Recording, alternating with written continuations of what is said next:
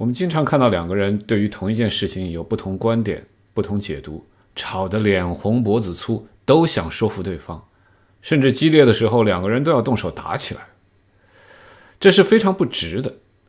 因为即使你知道他是错的，你如果不知道为什么原因他会有这种错误的观点，你费牛劲儿说服了张三，下面来了个李四，还要说服他，这要把你累死。你又不是雷锋，说服这些人改变观点对你没啥好处，可能别人还要恨你，那这就是冤大头了。只有说知道为什么别人会犯错误。知道他是否有可能改变观点，知道他在什么情况下才会把错误的观点改正，知道自己在什么情况下可能也会犯他的错误，才能真正把事情理解通透。我这里举个例子哈，关于在硅谷的呃中国和印度工程师对比的例子。呃，十月份呢，我在我的微信公众号写了一篇文章，呃，名字标题叫做“重要的东西往往是看不见的”。美国的华人工程师社区哈，有一个常常引起争议的祥林嫂式的话题，就是说，在大公司的 IT 行业，印度工程师在职场上的成就远远超过中国工程师。那么，谷歌、微软的总裁都是啊印度人。IT 大公司很多中层管理人员都是印度人，很多华裔工程师感觉在职场上弱势，努力干活，但是一直很难升迁。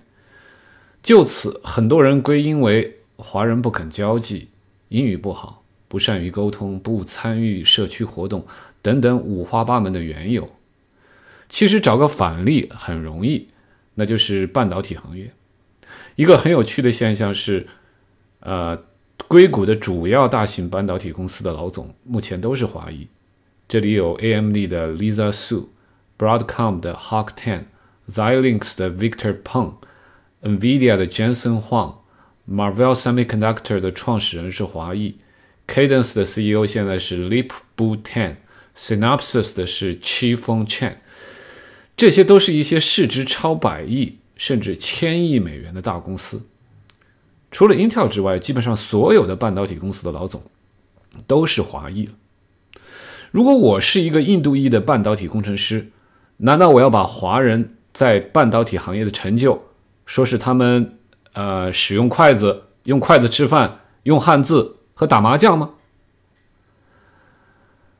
我个人有很多印度朋友哈，我对聪明、勤劳、勇敢的印度人民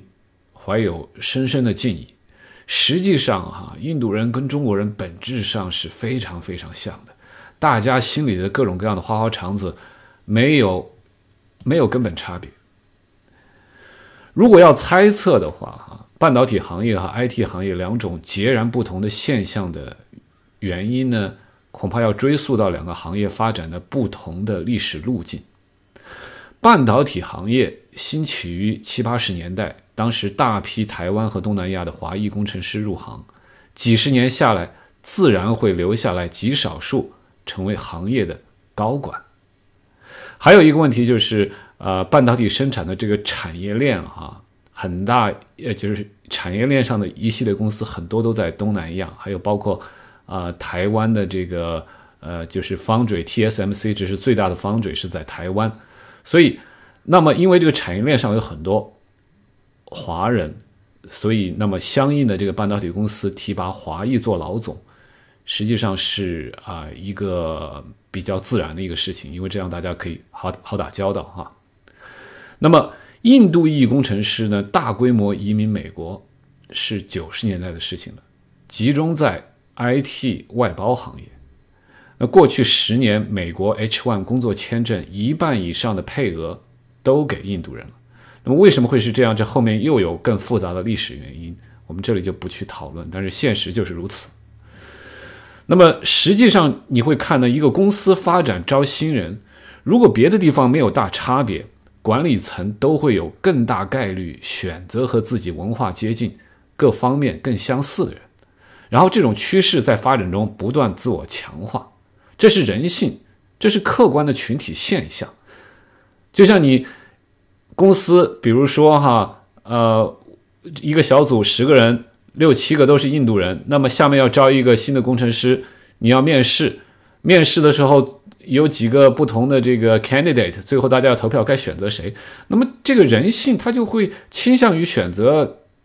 感觉跟自己更接近的人，那么这而且这个这个这样印度人多的地方就会倾向于。招聘更多的印度人，就慢慢的这个整个组的这个印度人比例就慢慢提高，这是一个群体现象，不以个人的意志为转移，这不是一个简单的靠个人练好口语、提高交际能力就能解决的问题。我在二零一七年啊四月还是五月的时候，在微信公众号上写了一篇文章，叫做《从抄袭的进化优势看强者亦强》，大家也可以搜一下哈。如果你不去思考理解行业变迁背后的群体行为特征，试图以个人的个体的这个努力、看得见的这个努力和看不见的群体规律作对，那么你往往会被玻璃天花板碰得头破血流，代价巨大。还有一个例子哈，呃，因为我在硅谷的。房地产行业看的比较多了哈，注意到在这边很多顶级的赚大钱的房产经济、贷款经济还是华人居多，印度人偏少。很多印度客户哈也愿意找华人经济，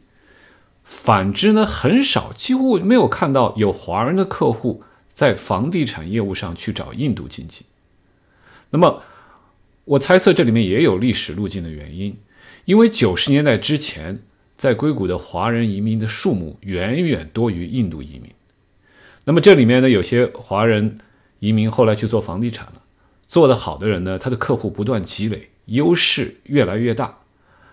那么好的华人经济客户越多，他各方面的竞争优势越积累越强，导致优质客户不断在他身边聚集。有些印度人呢，他也愿意找华人做。可能还有一个原因是他不愿意把自己高度隐私的这个财务信息呢随便暴露给自己圈子里的人。那么这样子的话，就导致不管是华人还是印度人的这个呃这些客户呢，很多最后都是被呃顶级的这些华人经济啊给啊吸过去了。那么如果你是一个呃新从业的一个印度裔的房地产经济或者贷款经济，你的这个客户实际上是已经被别人给吸走了。你要去啊白手起家的话呢，所遇到的这个壁垒是相当高的。还有一个例子，呃，就是关于企业软件 （enterprise software）。硅谷的大部分企业软件公司都不成功，这最近两年只有两个。呃，大的企业软件公司呢，这个做的比较好，成功上市，这个都是比较高的市值，是一个是 Slack，一个是 Zoom，都是一百亿美元以上的市值。那么这两个公司的创始人呢，都不是印度人，其中 Zoom 的创始人是呃，原来来自山东大学的这个袁征。那么现在就回到这个关键问题了哈，为什么我们每天仍然看到、听到这些祥林嫂般的言论？中国工程师不如印度工程师哈，我的理解是这样子的：第一呢，关键是在大公司基层工作的华裔工程师太多了，他们看不到自己行业之外的情况，也没有足够的精力、足够的阅历去了解行业的变迁历史，他们只在自己的有限观察视角里，只看到一个客观事实，就是大的 IT 公司印度人往管理层升迁的很快。于是就把这个客观事实呢，归因为他们看到的印度人的其他特点，比如能说会道啊，什么这些这些这些特点。实际上能说会道、能拉关系的中国人也很多。啊，那第二点呢，就是这类这个华裔的工程师人数多，观点角度单一呢，那么他们这些人聚在一起议论，他们这种简单化的观点就会自我强化。这就和星座命理啊这些这些理论的形成机制本质没有差别。如果我要去告诉他们其实这个呃，印度人在 IT 公司的成功有更复杂的这个原因，有这个呃群体的这个一些演变的一些规律哈，呃，然后他们没有亲亲眼看到别的行业的历史，然后无法体会我所了解的一些信息，那我要跟他们解释是个非常费劲、几乎不可能的事情，而且他们会说：“哎，我别的同事都这么讲，他为什么要相信我的解释？”就像如果今天哈，我遇到一群这个相信这个星座命理理论的这个女生，我对他们说什么星座命理扯淡，全是迷信，那肯定我会遭到一顿合力的痛打。所以呢，但是这些这个啊，还是回到这些华裔的工程师哈，他们实际上在为他们的错误思维模型付出代价。就是说，他们在寻找职业出路时呢，没有理解在不同特征的群体里，个体竞争优势的形成、发展和强化的一些底层规律，必须要找到一条适合自己的道路。他们误以为光练习口语，呃，学习如何忽悠，在大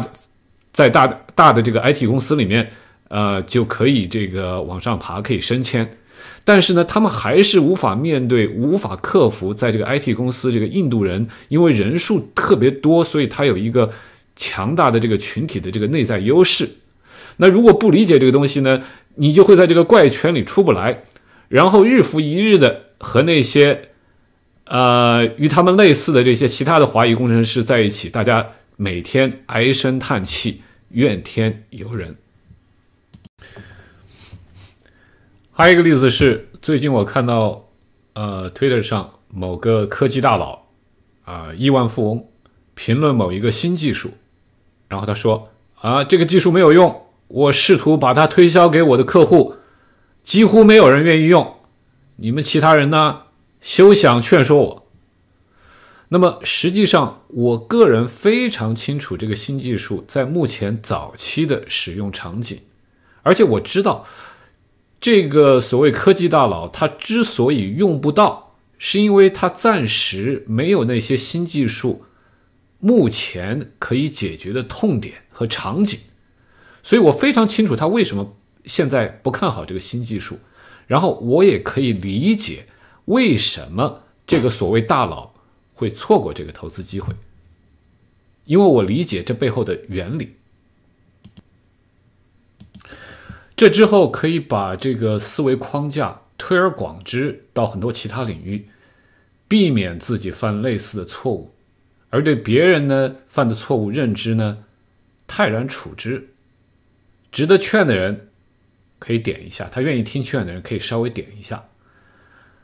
无法劝的人，非常顽固的人，一笑了之。千万不要浪费自己的宝贵精力去说服这些人。另一方面呢，自己也要警醒。只有理解别人为什么会有错误观点，为什么会执着的犯错，就只有理解对某一个具体的事情，你只有理解别人为什么会犯错，你才能够算是真正懂了。否则，另外一种可能只是别人掌握了你不了解的信息，而没有说出来，不愿说出来而已。另外还有一点哈，就是当你清楚的知道为什么别人会执着的犯某个错误，然后你理解这个真正的这个底层原因的时候哈，你会有一种强烈的兴奋感和淡定感交织在一起的微妙的感觉，因为你把事情理解透了，搞清楚了，未来对你而言确定性就更大，所以体内多巴胺爆棚。你就不会像周围人那样，因为对未来有不确定感，有各种有不确定性，呃带来的各种强烈的恐惧和不淡定，你没有这种感觉，所以这样的话对自己平时的精神状态、